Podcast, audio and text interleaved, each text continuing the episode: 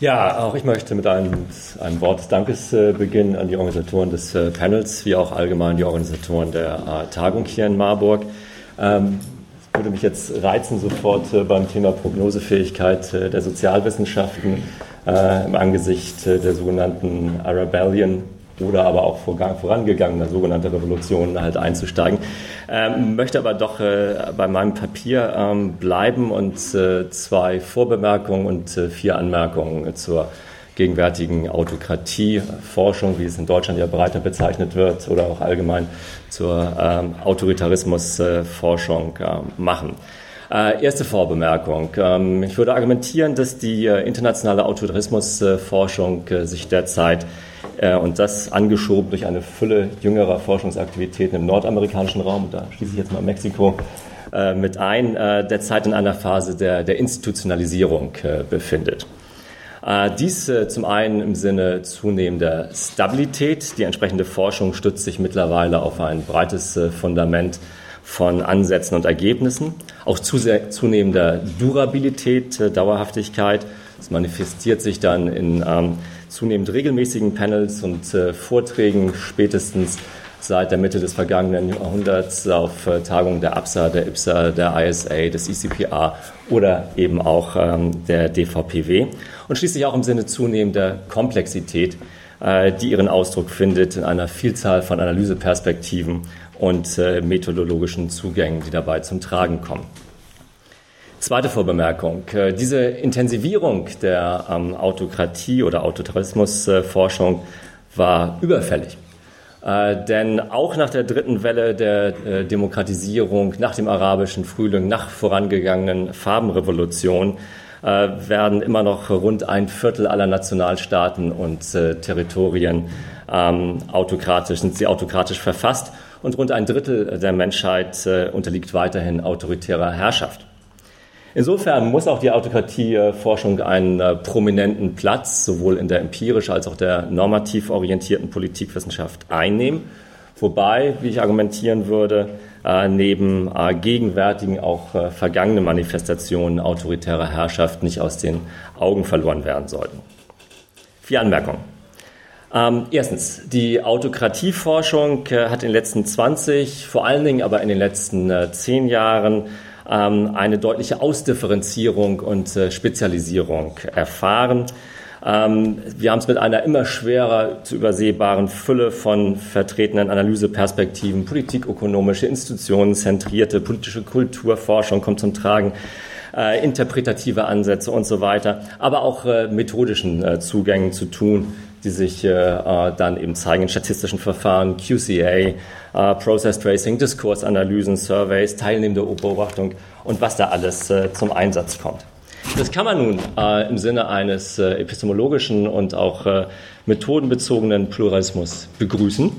Aber es birgt auch gewisse Gefahren, nämlich die der interparadigmatischen wie auch anderen Abgrenzung bzw. Abkapselung mit den entsprechenden Konsequenzen.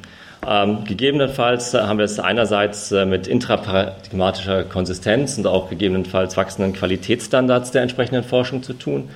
Andererseits äh, wirkt diese Ausdifferenzierung und Spezialisierung auch das Risiko eines Reduktionismus. Nebenbei kann man auch anmerken, dass wir es äh, mit einer unübersehbaren Kluft äh, zwischen Autorismus, schräger Autokratieforschung einerseits und den praktischen Bedarfen der Politik und der Demokratieförderungsinstitutionen zu tun haben, aber das sei nur am Rande mit Bedauern konstatiert. Zweite Anmerkung. Ähm, besonders in den 1990er, äh, aber auch in den frühen 2000er äh, Jahren hatten wir es mit einer äh, Konzentration auf vor allen Dingen institutionell gefasste Strukturen und Prozesse der Herrschaftssicherung ähm, in der Autokratieforschung zu tun. Und das hat äh, mit Sicherheit äh, zu einer Reihe von neuen empirisch fundierten äh, Kenntnissen zu den Quellen und Mechanismen der Stabilisierung autoritärer Herrschaft geführt, vor allen Dingen auch und gerade in Bezug auf die Kooptation ähm, politisch relevanter Gruppen und Eliten. Gleichsam äh, sind darüber aber andere wichtige Mechanismen in diesem äh, Kontext äh, eher vernachlässigt worden, Stichwort Repression. Oder aber hier und da weisen relevante Untersuchungen konzeptionell analytische Unschärfe auf, Beispiel Legitimation versus Legitimierung versus Legitimationsstrategien. Auch die Wechselwirkung ähm, dieser unterschiedlichen möglichen Quellen und Mechanismen der Stabilisierung äh, autoritärer äh, Herrschaft äh, liegen weitestgehend noch immer im Dunkeln, äh, zumal wenn es um empirisch belastbare Aussagen hierzu äh, geht. Viele, das ist bereits erwähnt worden, auch, auch gerade der institutionenzentrierten ähm, Arbeiten der, der letzten Jahre kommen relativ äh, statisch daher und haben eben Schwierigkeiten, die Dynamiken autoritärer Herrschaft, autoritärer Systeme, autoritäre Regime, auch wenn da nicht immer sauber differenziert wird, in der Literatur einzufangen.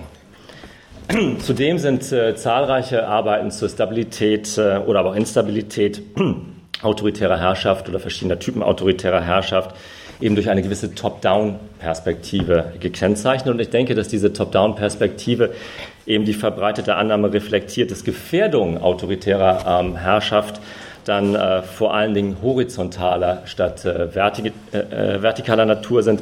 Sprich, dass äh, die äh, Gefährdungen autoritärer Herrschaft, Herrscher eher ähm, von ähm, anderen politischen zentralen Akteuren als von der Bevölkerung selbst ausgehen. Und ich denke, gerade der arabische Frühling hat diese dominante Perspektive mal wieder in Frage gestellt. Insofern erscheint mir ein zentrales Desideratum für die Autokratieforschung zu sein, die Gesellschaft äh, wieder mit äh, in dies, ins Blickfeld äh, zu rücken. Und zwar nicht nur als Gegenstand der Kooptation, ähm, sondern auch darüber hinaus. Drittens, und das betrifft ein weiteres Desideratum der Autokratieforschung, das ist nämlich der Wunsch nach vermehrten und inhaltlich erweiterten Analysen des Outputs autokratischer Regime im Sinne des äh, Verhaltens und äh, der Performance. Und hier geht es längst nicht mehr um die allgemein bekannten Vergleiche zwischen Autokratien auf der einen Seite und Demokratien auf der anderen äh, Seite, sondern auch um Vergleiche zwischen verschiedenen Typen von äh, Demokratien und verschiedenen Typen äh, von Autokratien, wie auch Vergleiche innerhalb des Spektrums von Autokratien äh, die wir dort vorfinden. Ähm, also mithin der Wunsch nach vermehrten äh, Vergleichen zur Performance in verschiedenen Politikfeldern in Bezug auf äh, die Förderung sozialer Stabilität, das Konfliktverhalten autoritärer Regime auf internationaler, globaler Ebene und so weiter und so fort. Und ich denke, dass Erkenntnisse in diesem Bereich nicht nur für die empirische Forschung, sondern auch in normativer Hinsicht von größerem Interesse sein könnten. Viertens und schließlich ein etwas speziellerer Punkt.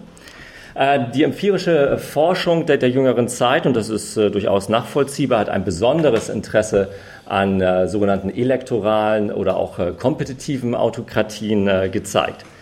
Sogenannte geschlossene Autokratien, zumal solche, in denen das Militär als zentraler Träger politischer Herrschaft fungiert, scheinen aus verschiedenen Gründen aus der Mode geraten zu sein, sind aber de facto keineswegs äh, ausgestorben und sollten daher auch in der Forschung entsprechend berücksichtigt und gewürdigt äh, werden. Natürlich wissen wir, dass äh, zum Beispiel Militärputsche als Zugang zu politischer Herrschaft inzwischen eher selten geworden sind. Das, was wir da kürzlich in Mali erlebt haben, ist, eher, ist inzwischen die Ausnahme von der Regel. Aber ich denke doch, genuine Militärregime bleiben aus verschiedenen Gründen von Interesse und sei es auch nur für interepochale ähm, Vergleiche.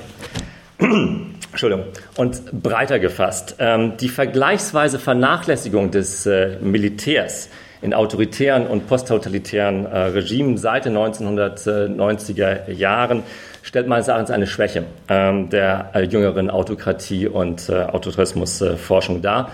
Und so hat dann auch gerade der arabische äh, Frühling äh, in beeindruckender Weise dokumentiert, äh, welche Rolle dem Militär dann nicht nur in Übergangssituationen ähm, zukommen kann. Und insofern ähm, sollten wir, so denke ich, auch verstärkt wieder einen Blick auf die Rolle des Militärs bei der Ausübung politischer Herrschaft in, in autokratischen Systemen werfen und dabei die entsprechenden Dynamiken und Mechanismen in den Blick nehmen. Und damit erstmal von meiner Seite aus.